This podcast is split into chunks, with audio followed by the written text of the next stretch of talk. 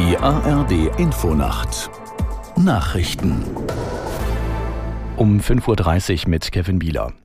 Der Rechtspopulist Wilders ist Gewinner der vorgezogenen Parlamentswahl in den Niederlanden. Die bisher regierende Vier-Parteien-Koalition des rechtsliberalen Premierministers Rütte war im Sommer am Streit um die Migrationspolitik zerbrochen. Aus Den Haag, Ludger Kaczmierzak. Die Medien sprechen von einem politischen Erdbeben und von einer historischen Wahl. Gerd Wilders gewinnt haushoch und darf mit rund 35 Sitzen im Parlament rechnen. Das sind doppelt so viele wie bisher.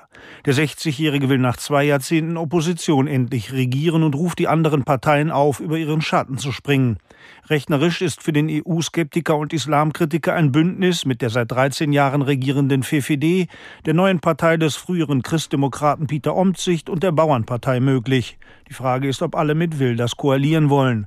Der Städte- und Gemeindebund plädiert nach dem Karlsruher Urteil zum Bundeshaushalt für eine Begrenzung von Sozialleistungen. Hauptgeschäftsführer Landsberg sagte der neuen Osnabrücker Zeitung, es fehlten Dutzende Milliarden Euro etwa für die Wärmewende und andere Investitionen und gleichzeitig stiegen die Ausgaben für soziale Leistungen immer weiter. Die Vorsitzende des Deutschen Gewerkschaftsbundes Fahimi fordert stattdessen, die Schuldenbremse auszusetzen. Wer glaube, politisch punkten zu können, indem er Sozialpolitik gegen Zukunftsinvestitionen ausspielt, der werde in einem Land voller Klimaleugnern und Marktradikalen aufwachen, sagte Fahimi dem Redaktionsnetzwerk Deutschland.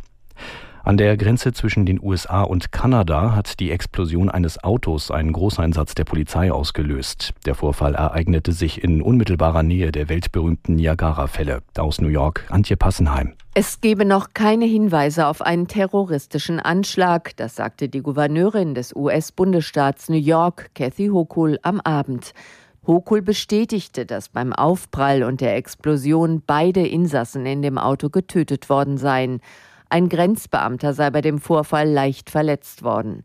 Der Wagen war auf die Grenzbrücke Rainbow Bridge an den Niagara-Fällen zugerast, war gegen eine Sperre gekracht und explodiert. Im vergangenen Jahr sind nach Angaben der Vereinten Nationen weltweit etwa 89.000 Frauen und Mädchen ermordet worden. Das sei die höchste Zahl solcher Verbrechen seit 20 Jahren, teilten die zuständigen UN-Organisationen mit. Rund 55 Prozent der Taten seien von Familienmitgliedern oder Partnern begangen worden. Die meisten Morde an Frauen und Mädchen hat es demnach mit rund 20.000 in Afrika gegeben.